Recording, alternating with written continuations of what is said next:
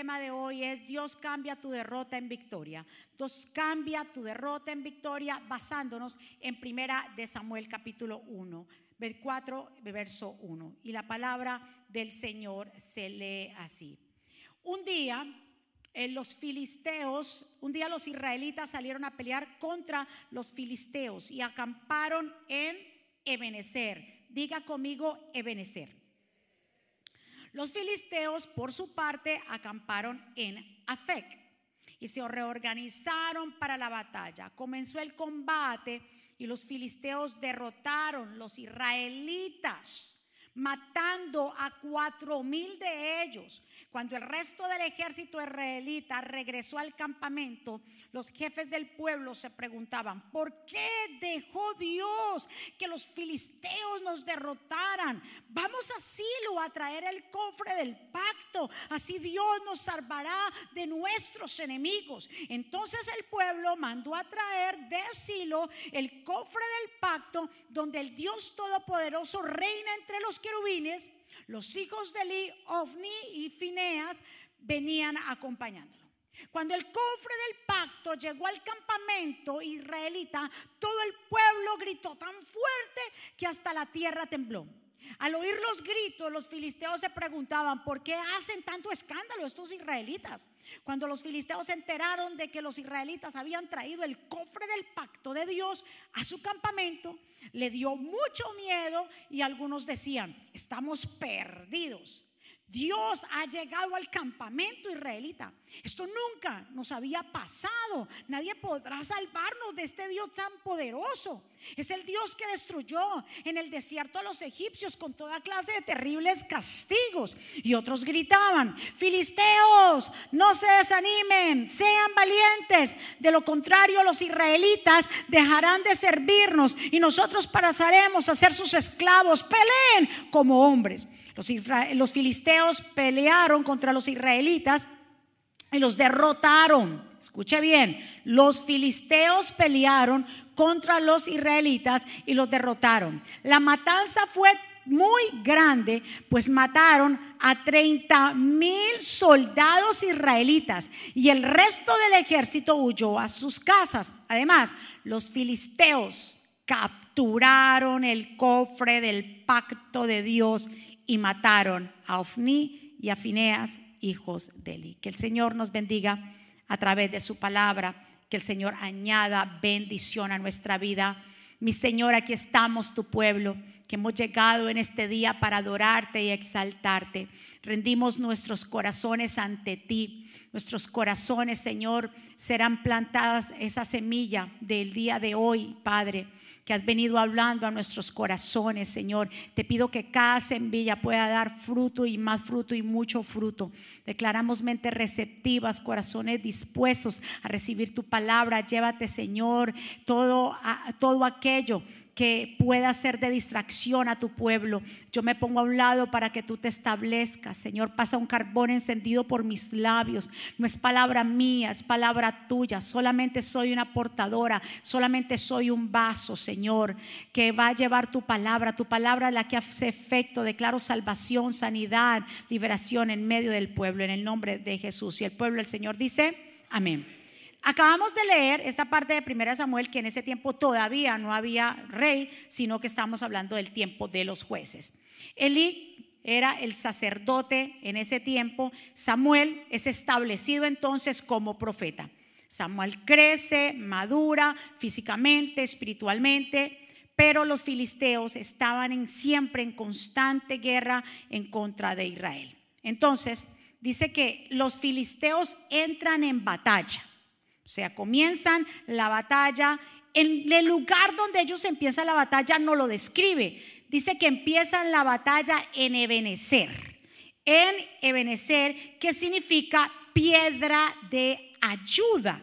O sea, también o roca de auxilio.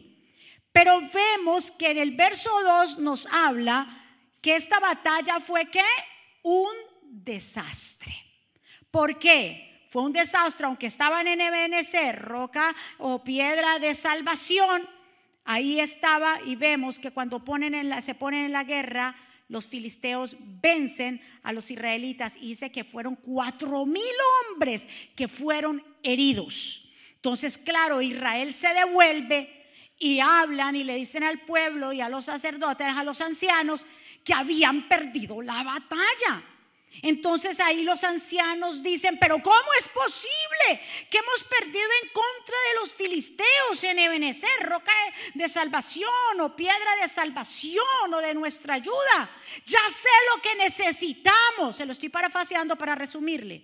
Yo sé lo que necesitamos. Llevemos entonces el arca del pacto. Ustedes saben muy bien que el arca del pacto representaba la presencia de Dios, representaba el gobierno de Dios, representaba la fuerza de Dios, la santidad de Dios, la justicia de Dios. El pueblo estaba decaído en cuanto había decaído mucho, estaba adorando otros dioses, se habían alejado de la presencia de Dios. Ya no otro dice la escritura que ya eh, dejaban de traer ofrenda a la casa del Señor por cuestiones de los hijos de Elí y se habían alejado. O sea que había una decadencia espiritual. Habían perdido la batalla en contra de los filisteos porque se habían alejado de Dios. Y vemos aquí que aunque estaban en Ebenezer, roca de salvación o piedra de salvación, los filisteos los vencieron la primera vez. ¿Con cuántos hombres eh, eh, fueron heridos? Cuatro mil. Entonces, cuando regresan, como le dije, retomando esa parte, dijeron: Ya sé, necesitamos el arca. Saquemos el arca del pacto. Sacaron el arca del pacto para llevarla otra vez a hacer guerra contra los filisteos, de nuevo. ¿Y qué pasó ahí? Aunque llegó el arca del pacto, fue derrota total. ¿Mataron cuántos? 30 mil hombres israelitas. Y se preguntará, el pueblo de Israel se preguntó, pero ¿por qué? Si llevamos el arca del pacto. Y ahí vengo a hablarte un poquito. El arca del pacto representaba la presencia de Dios, pero ellos ya lo habían tomado totalmente como algo, como un objeto de suerte. Ya lo habían tomado verdaderamente como algo supersticioso. Lo habían tomado como cuando usted toma un amuleto. Porque estaban en desobediencia. Ya no estaban alejados de Dios. Ellos querían que a toda costa ellos ganar la batalla, pero Dios nos estaba demostrando que así nosotros queremos usar muchas estrategias para vencer. No son las estrategias para vencer, es que haya una comunión con Dios. Ellos se basaron en traer el arca, en querer llevar la presencia de Dios, pero fueron derrotados cuántas veces en Ebenezer. Dos veces, la primera con cuatro mil hombres que fueron heridos y la otra con treinta mil hombres. Y ellos dijeron, traigamos nosotros el arca desde Silo para que Jehová nos salve de la mano de sus enemigos. El arca del pacto estaba allí, pero porque el arca de pacto había salido del tabernáculo, ¿eso lo salvó de la mano de los enemigos? No lo salvó. Obviamente anteriormente se había sacado el arca y fueron y fueron eh, ellos pudieron vencer a sus enemigos. Cuando se acuerda que Josué eh, para que los muros de Jericó fueran destruidos, Josué, porque Dios le mandó a sacar el arca, Josué sacó el arca, le dieron vuelta con el arca del pacto y los muros se cayeron. ¿Pero por qué? No era el arca, era la obediencia de quién? De Josué y de los generales que hicieron que Dios derribara los muros. Dios les estaba diciendo, sí, saquen el arca, pero el arca se saca cuando la gente tiene el correcto corazón. Dios, cuando adoramos a Dios y bendecimos su nombre, Dios acepta la oración cuando verdaderamente nuestro corazón está conectado con Él. Cuando caminamos en obediencia. ¿Cuántos están? Es que igual la gente con la Biblia la toma como un amuleto, igual que el arca del pacto. Andan con una Biblia, la tienen en el carro, tienen un crucifijo en el carro. Y ah, como la otra vez estábamos andando con el pastor y, y nos aterró una persona, se baja del carro tenía una, cuestión aquí de una cruz y a Cristo ahí y se bajó del carro, lo, lo, puso como tres veces, le dio un beso, se echó la, la bendición y salió y se fue. Todo eso son supersticiones. que por hacer esto y que si no se echan la bendición, que no es bíblico, porque la Biblia no lo dice, piensan que Dios los va a salvar. Hasta en eso hacen los matones. ¿Qué, hace, qué hacen los matones en nuestros países? Se echa cinco mil, Padre nuestro, que no sé qué, van a la, a la, Virgen del Chichinquirá y ahí y después de salgan de ahí matan a todo el mundo. Escuchen muy bien, mi amado hermano. Ellos habían tomado el arca del pacto como algo, como un símbolo de qué? De superstición, como algo, como un amuleto. Y Dios no, Dios no puede ser ni controlado, ni tampoco puede ser manipulado. Eh, querían manipular a Dios. Saquemos el arca. ¿Cómo puede ser posible? Se sintieron mejores que tal vez que los filisteos. Estaban pecando más que los filisteos, porque cuando los filisteos incluso tuvieron más respeto, porque cuando los filisteos escucharon que el arca del pacto que llegó ahí, ¿qué hicieron ellos? Tuvieron miedo. Digo, ¡ay! Llegó Jehová. Llegó el Dios. Ustedes se acuerdan que ese Dios cogió y derrotó a todos los egipcios. ¡Ay! El Dios de ellos es poderoso. ¡Qué susto! Ellos sabían que Dios era real, pero no se sometieron a Dios. ¿Cuánta gente sabe que Dios es real, pero no se somete a Él? ¿Cuántos saben que Dios hace milagros? ¿Cuántos han visto la mano de Dios en su vida y siguen en lo mismo? Siguen estancados, siguen pecando, siguen desahuciados en sus mentes, siguen derrotados. Dios no puede ser burlado ni manipulado. Ellos pensaban que por clamar a Dios, óyeme, clamamos a Dios para que Dios mueva su mano, pero nuestro corazón tiene que estar conectado con el de arriba. ¿Cuánto le un aplauso fuerte? No podemos manipular a Dios. Si usted tiene una Biblia en su casa, ahí abierta y nunca la lee, nada va a pasar. Si usted la carga, la carga en su, en su carro y no la lee, eso no es un amuleto para que diga Dios me va a proteger. Dios no va a proteger eso así. La protección de Dios es cuando hay una comunión con Él. La protección de Dios viene cuando nos doblegamos. La conexión con Dios y la protección viene de un corazón que esté doblegado al Rey de Reyes, Señor de Señores. Muévala a su vecino y dígale, Dios no es un amuleto. Dios no es un amuleto. Y lo vemos acá. También Saúl sacó el arca en la batalla contra los filisteos, le fue bien. También dio, incluso, miren esto, David en 1 Samuel 15 supo que el arca no era un amuleto. Cuando su hijo le dio el golpe de estado, ¿verdad? Absalón, y David tuvo que salir de ahí, David salió con su gente y dicen, sáquenme el arca del pacto de, la tienda, del tabernáculo, y la sacan y se van. Y, ese, y David dijo, espérate, espérate, no. ¿Sabe qué? Devuelvan esa arca a Jerusalén. Si Dios quiere que yo vuelva, así será. Él sabía que no podía usar el arca del pacto como un amuleto para decir que la presencia de Dios iba. No, para poder nosotros derrotar a los enemigos no es una cosa y un objeto y la otra, sino obediencia a Jehová, dedicación a Jehová, santidad a Jehová. ¿Cuántos están de acuerdo? Tomamos a Dios como el amuleto. Ay, si yo no me he hecho esa oracioncita, no es la oracioncita, es la comunión que tengas con Él. ¿Cuántos están aquí? Escuchen muy bien. Ellos creyeron que la presencia del arca los iba, iba a trabajar para ellos. Las acciones que muchos hacen para Dios la toman como un amuleto. ¿Qué es definición de amuleto? Un amuleto es un elemento que una persona atesora y que suele llevar consigo, ya que cree que le brinda protección o buena suerte. Pero su creencia en realidad no solamente es vana superstición, ellos pensaban que el arca era el máximo de suerte. Mire lo que ellos dicen, noten estas palabras, para que viniendo entre nosotros, o sea, el arca, nos salve de la mano de nuestros enemigos.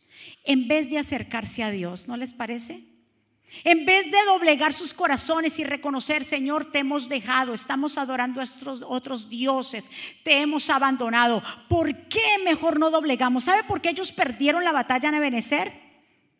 Porque no se habían doblegado delante de Dios, porque no habían pedido perdón a Dios. Y aunque estaban ahí, tenían entrenamiento para la batalla, aunque estaban, era el pueblo de Israel, el pueblo escogido por Dios, pero los filisteos los derrotaron dos veces en dónde? en Ebenecer, piedra de salvación, totalmente los derrotaron. Por eso, mis amados hermanos, cuando llega el arca, dicen que ellos hicieron un tremendo grito. Gritaron y la tierra hasta tembló del grito, los filisteos se asustaron. Pero este grito era simplemente qué? Un solo grito. Como hay gente que adora y si no está alineado, su adoración es simplemente un canto. Pero si queremos ser olor fragante delante de Dios, entonces debemos caminar en obediencia. Yo vengo a decirte esto porque a veces entre, estoy hablando de, ahora la gente cristiana, entre el cristianismo en sí, la gente tiene que entender que debemos ser de una sola pieza y ser transparentes. No podemos venir con hipocresías. Dejemos de eso a un lado porque al único que no le conviene es a nosotros, porque ya le dije, Dios no puede ser burlado ni engañado. Ellos no estaban caminando en obediencia y aunque trajeron el arca, aunque el arca estaba ahí, Dios les dio una lección muy grande, que aunque el arca estuviera ahí, ellos no vencieron. Así tú puedes venir a la iglesia, tú puedes cargar con la Biblia, tú puedes tener una cruz, en, eh, llevar la, la cruz en tu pecho. Eso no va a hacer nada. Lo que va a derrotar a tus enemigos es la obediencia que tengas al Señor. Escuchen muy bien, y aquí pasó algo terrible en esa batalla. Aparte que perdieron, dice entonces que los filisteos capturaron algo tan sagrado como el arca del pacto, la capturaron y se la llevaron. Para resumirles, cuando se llevaron el arca, obviamente, y también aparte mataron a los dos hijos de, de Eli, que ya estaba destinado, esto era una crónica de una muerte anunciada porque el Señor ya le había dicho a Eli, por la desobediencia de tus hijos y la tuya por no ponerles estorbo, pues entonces ahí ya se va a parar tu generación de sacerdocio. Entonces ahí los eliminan completamente a, los dos hijos de Eli se llevan el arca del pacto. Y cuando el arca del pacto llega a la tierra de Filisteos, esta gente sabe dónde lo mete? Al templo donde ellos adoraban eh, al Dios de ellos. ¿Verdad que sí? Ahí lo meten completamente y estaba allí y dice que eh, a este Dios, que Dagón, cuando lo meten ahí, el arca del pacto, no es el arca en sí, era Dios que estaba. Y dice, cuando ellos meten ahí, al otro día van a ver al templo de Dagón, Dagón estaba caído. Dijeron, pero ¿y qué es lo que pasa? Lo volvieron, levantaron, al otro día vinieron, ya Dagón estaba en el piso, sin cabeza y sin manos.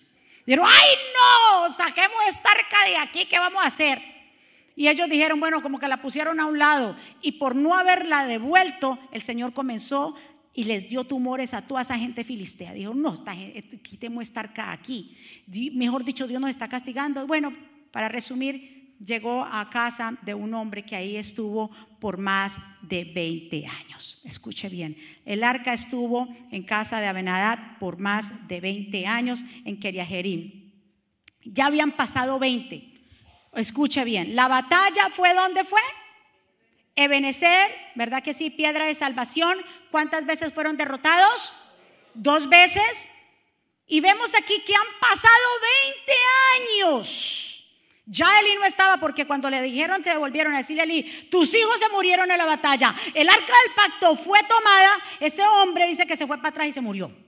O sea que quien quedó a cargo de todo eso, ¿quién fue? Samuel.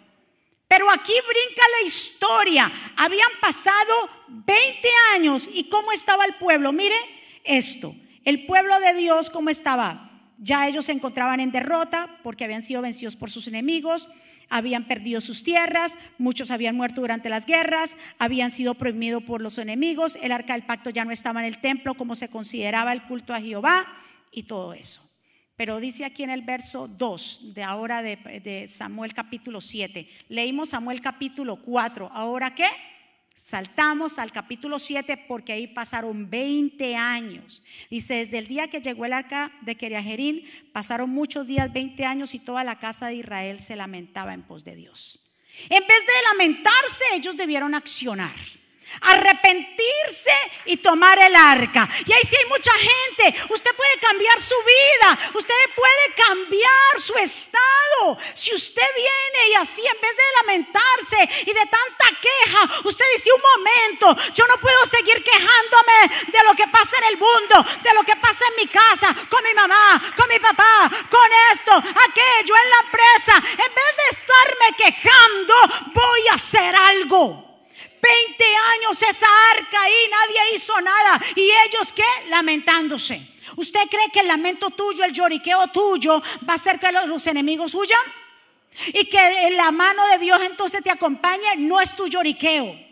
No es tu lamento, es que te pongas de pie, comiences a creerle a Dios, nos arrepintamos de nuestras transgresiones, de nuestros pecados, de haber dejado a Dios, de haber soltado su mano y proseguir hacia la meta. Eso es lo que va a hacerte victorioso, no es el lamento. Es que se han, nos hemos, hay personas que se han despegado de Dios y quieren un milagro de Dios y están usando a Dios como un amuleto. Lo quieren cuando les haga el milagro, pero vuelven y se alejan. Dios no es un amuleto, la Biblia no es un amuleto. Dios ha destinado a su pueblo para que le crea, para que camine en sus mandamientos y en sus preceptos tú quieres ver victoria, Dios la puede cambiar la derrota en victoria si nos sometemos a Dios. ¿Cuántos están de acuerdo? 20 años y nadie hizo nada y solamente estaban qué? lamentándose, pero me gusta y entra Samuel, ahora sí, entra como eh, profeta, entra como juez, entra como sacerdote e hizo un llamado de avivamiento.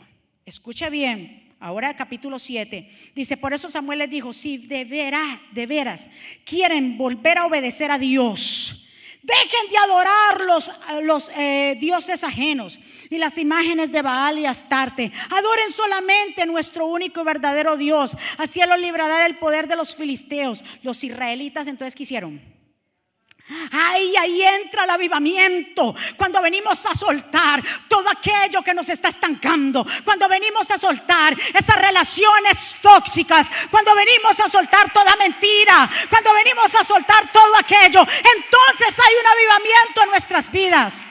Dice que entonces los israelitas dejaron de adorar a los dioses y adoraron solamente al Señor. Habían condiciones Recuérdese que estaban en constante pelea con los filisteos, los tenían azotados, pero tenían que hacer entonces una decisión. Diga conmigo, yo tengo que hacer decisiones. Y así fue.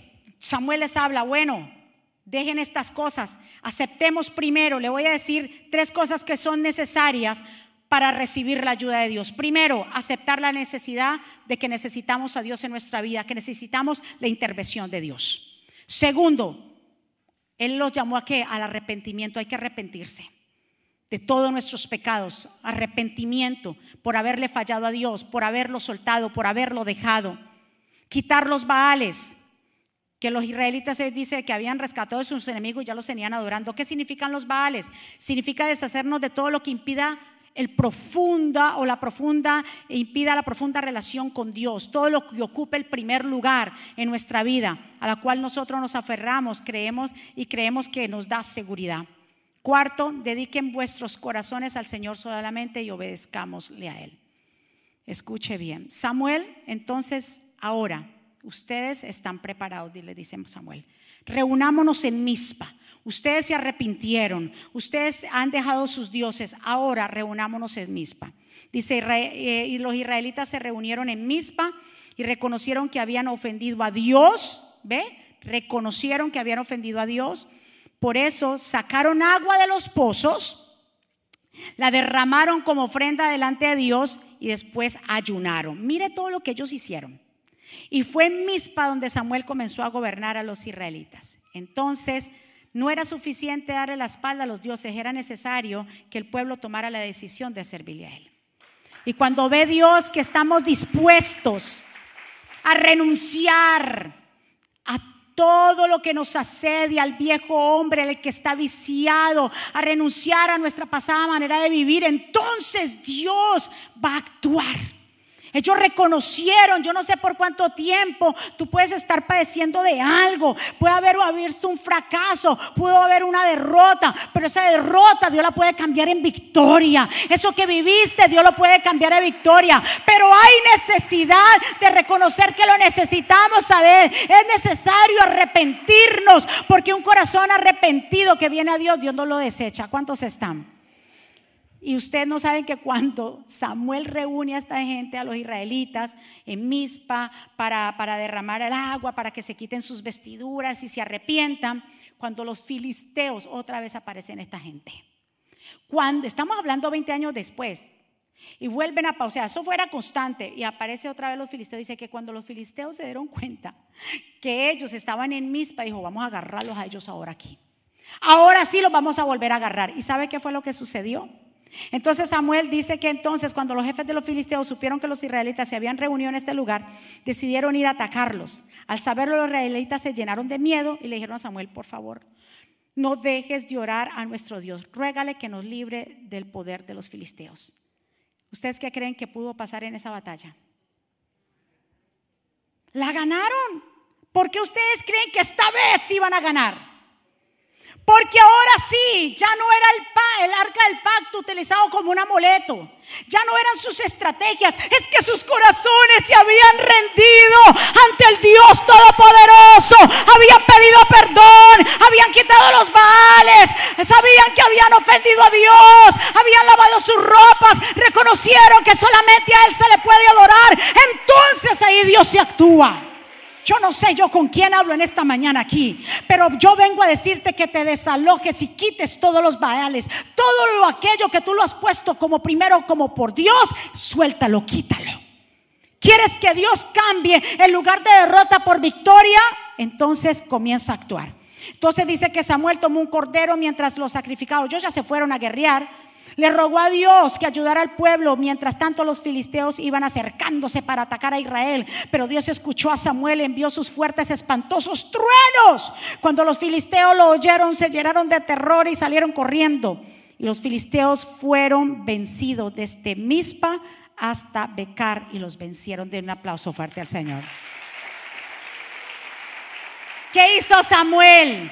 Samuel dijo, esto es una batalla conmemorativa. ¿Y cómo es tan conmemorativa? Mire lo que hace él. Entonces Samuel toma una piedra, la puso entre los pueblos de Mispa y y la llamó como. ¿Cómo llamó a esa piedra? Pero 20 años había un lugar físico llamado Ebenezer donde fueron derrotados dos veces porque ahora esa piedra la llama Ebenezer. Ya les doy. Samuel entonces la llamó Ebenezer pues declaró hasta aquí nos ha ayudado Dios. Y ya esto es para casi para terminar. Escuche bien. Hasta aquí nos ha ayudado Dios. Hizo esto para que todos lo recordaran o todos lo recordaran como el Dios que los había ayudado. Mientras Samuel vivió, Dios mostró su poder contra los filisteos. Y estos ya no volvieron a invadir a la tierra de Israel. Denle un aplauso fuerte. Oh Señor, ¿cuántos están entendiendo el mensaje? ¿Cuántos están verdaderamente recibiendo? Escuche muy bien, esta vez la batalla, quien iba a librarla era el Señor. Ebenecer, en español significa qué? Roca de auxilio. ¿Por qué será que Samuel le llama de nuevo a esa roca Ebenecer? ¿Sabes por qué?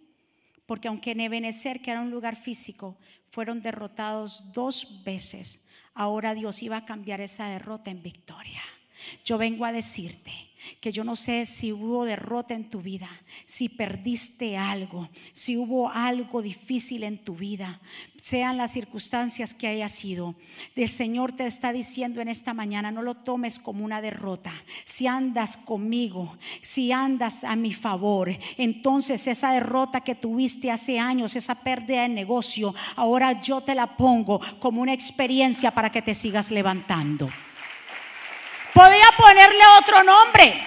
Podía ponerle a la piedra, qué sé yo, otro nombre. Pero le puso Benecer recordándoles que el mismo Dios que les había dado la victoria porque estaban en obediencia, también es el mismo Dios que se aleja y ve de lejos cuando nosotros no estamos alineados con Él. ¿Cuántos están de acuerdo? Es el mismo Dios que nos está recordando que si andamos eh, puesta nuestra mirada en Él, nuestra confianza en Él, no en nadie más, que Dios nos va a dar la victoria. Era recordándole cuando Samuel vino con aquella piedra y la puso ahí en Mispa. Le estaba recordando, pueblo, esta piedra que se llama Ebenezer, esta piedra la ha declarado así, porque Dios hoy les da la victoria. Esa derrota de dos veces derrotados, hoy el Señor les entrega la victoria. Y le llamó a esa roca ya, aunque se llamaba Benecer, pero le declaró otro significado. Le dijo, hasta aquí nos ha ayudado el Señor. En aquel lugar Ebenecer, roca de salvación o piedra de ayuda. Ahora, 20 años después, ya era Ebenecer, sí, la roca de salvación. Pero esta roca de salvación, ¿quién es la roca? Cristo Jesús es la piedra angular. Cristo Jesús es la piedra fundamental. Esta roca que es Cristo Jesús, podemos decir a través de esta roca, hasta aquí nos ha traído Jehová. Dios nos ha acompañado. Hemos tenido derrotas, sí. Hemos tenido pérdidas, sí. Hemos tenido aflicciones, sí. Pero eso que me pasó anteriormente es lo que Dios va a usar ahora para mi lanzamiento, para tu lanzamiento. Dos veces fueron derrotados en Ebenezer. Pero el Señor le estaba diciendo, ahora este es el verdadero Ebenezer. ¿Cuál es el Ebenezer? Obediencia. Ese es el verdadero Benecer. Hasta aquí. Y cuando él dice hasta aquí, no es que solamente iba a estar ahí, era declarando que Dios los había acompañado en todo ese tiempo y que era el principio de un nuevo comienzo para sus vidas. Por eso vengo hoy yo, pueblo, y pónganse de pie, por favor.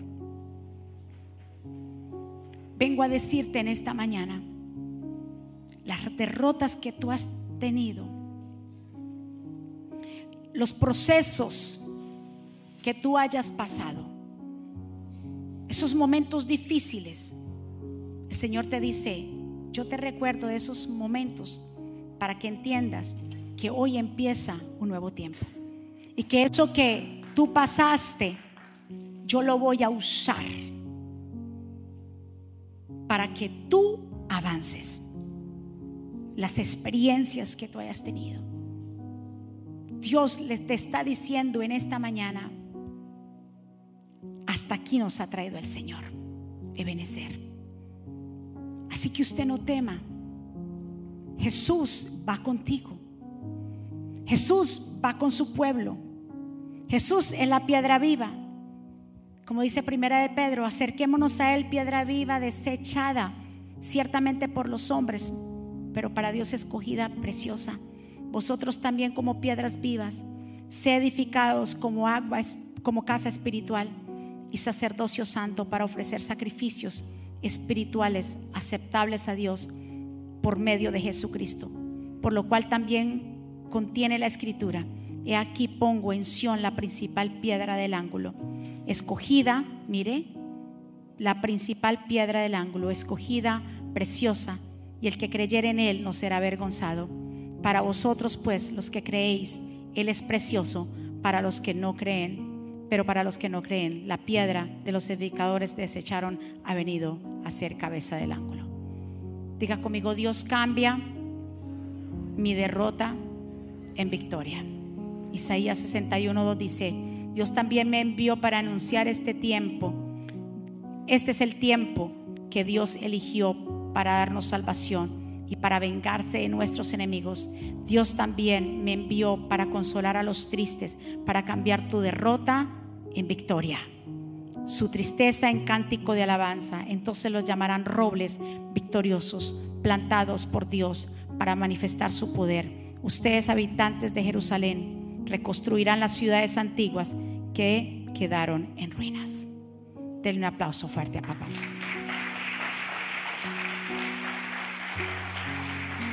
Levante sus manos hacia el cielo.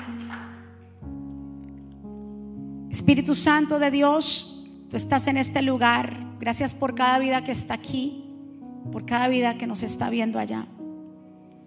Gracias por tu palabra, porque ella es bendita, porque ella es la que transforma. Pueblo de Dios, Ebenecer, hasta aquí nos ha traído el Señor.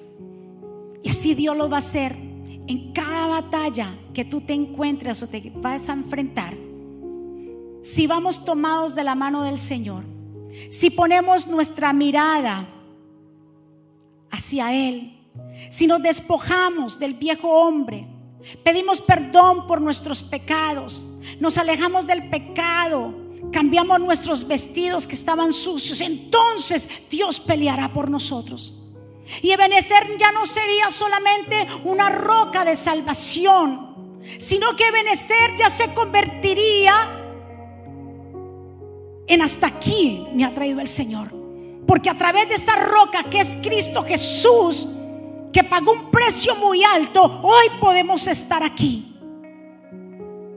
Ya no es Ebenecer aquel donde fuimos derrotados. Ahora es un nuevo Ebenecer, una nueva esperanza para el pueblo de Dios, una nueva esperanza de que puede ser que fuiste derrotado, pero esas derrotas Dios las cambia en victoria.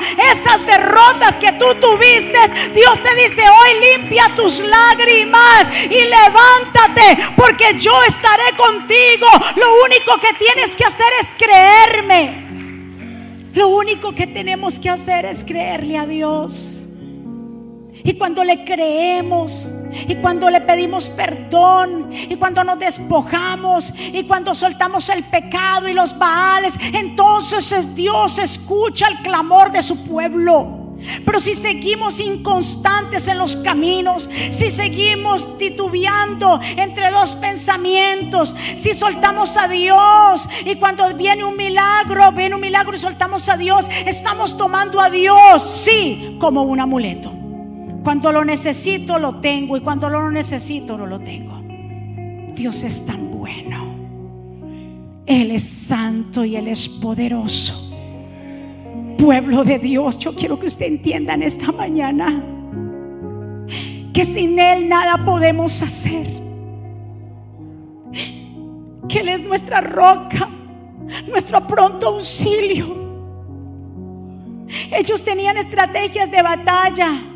Ellos llevaron el arca del pacto, mas sin embargo fueron vencidos dos veces. Es nuestra obediencia a Dios. Es nuestro caminar con Dios. El que va a hacer que Dios mueva su mano. A Dios no lo podemos manipular. Dios es santo y Él quiere un pueblo santo que le crea. Un pueblo que camine en santidad. Un pueblo que entienda que fuera de Él nada podemos hacer. Padre, gracias por tu pueblo en este día. Señor, hemos predicado tu palabra. Te pido que esta palabra, Señor, esta semilla, que es sembrada en cada corazón. Bendigo la entrada y la salida de tu pueblo. Señor, si hay alguno que se acuerde de su derrota, acuérdate de tu derrota para que hoy un día sea victorioso. Acuérdate, ¿por qué fuiste derrotado? Sí. ¿Por qué fuiste derrotado? Para que hoy te levantes y no cometas los mismos errores. Para que sigas alineado Gracias Espíritu Santo. Si hay alguien aquí o si hay alguien allá que desea abrir el corazón a Jesús. Que diga, yo necesito a Jesús en mi vida. Ay, es la mejor decisión. Te invito a que lo recibas en tu corazón. Repite conmigo, Señor Jesús, yo te doy gracias por mi vida y te pido perdón por mis pecados. Yo te recibo como mi Señor y suficiente Salvador. Perdóname, Señor, ayúdame. Dirígeme. Reconozco que soy pecador, que necesito tu perdón. Reconozco que tú eres Dios soberano en el cielo y en la tierra. Que tú enviaste, Padre, a tu Hijo Jesucristo y al Espíritu Santo para consolarnos y para ayudarnos. Yo te reconozco como mi único Dios. Perdóname y escribe mi nombre en el libro de la vida, en el nombre de Jesús. De un aplauso fuerte. Déselo fuerte. ¿Quién vive? Y a su nombre. ¿Cómo está el pueblo de Dios? Revestidos. ¿Cuántos recibieron esa palabra? ¿Cuántos la recibieron y se van contentos? ¿Verdad que sí? Ebenecer, hasta aquí nos ha traído el Señor. ¿Por qué? Porque la roca es Cristo Jesús. Y si tenemos la roca que es Cristo Jesús, el Señor seguirá abriendo camino. Así que vamos a orar de sus manitas. Padre, gracias por este tiempo. Gracias por tu amor, por tu misericordia, por tu bondad. Gracias por darnos el beneficio, el privilegio de llegar a tu casa, de separar este tiempo para ti, Señor. Porque qué bueno venir a tu casa, qué bueno recibirte tu comida. Tú nos alientas, Señor, también nos confrontas para cambiar nuestra manera de vivir, Señor. Declaramos una semana bendecida, una semana prosperada, una semana de cielos abiertos, una semana de buenas noticias, que tu pueblo seguirá caminando, Señor, en tus preceptos. Sellamos esta palabra en cada corazón. Pueblo del Señor, que Jehová te bendiga y te guarde. Que Jehová haga resplandecer su rostro sobre ti y tenga de ti misericordia. Que Jehová alce sobre ti su rostro y ponga en ti paz. Termino con estas palabras. Vivan en gozo, sigan creciendo hasta alcanzar la madurez. Anímense los unos a los otros. Vivan en paz y armonía. Entonces el Dios de amor y paz estará con ustedes. Que la gracia del Señor Jesucristo, el amor de Dios y la comunión con el Espíritu Santo sea con todos ustedes. Dios me los bendiga, Dios me los guarde. Saludos los unos a los otros. Bendiciones. Muchas gracias.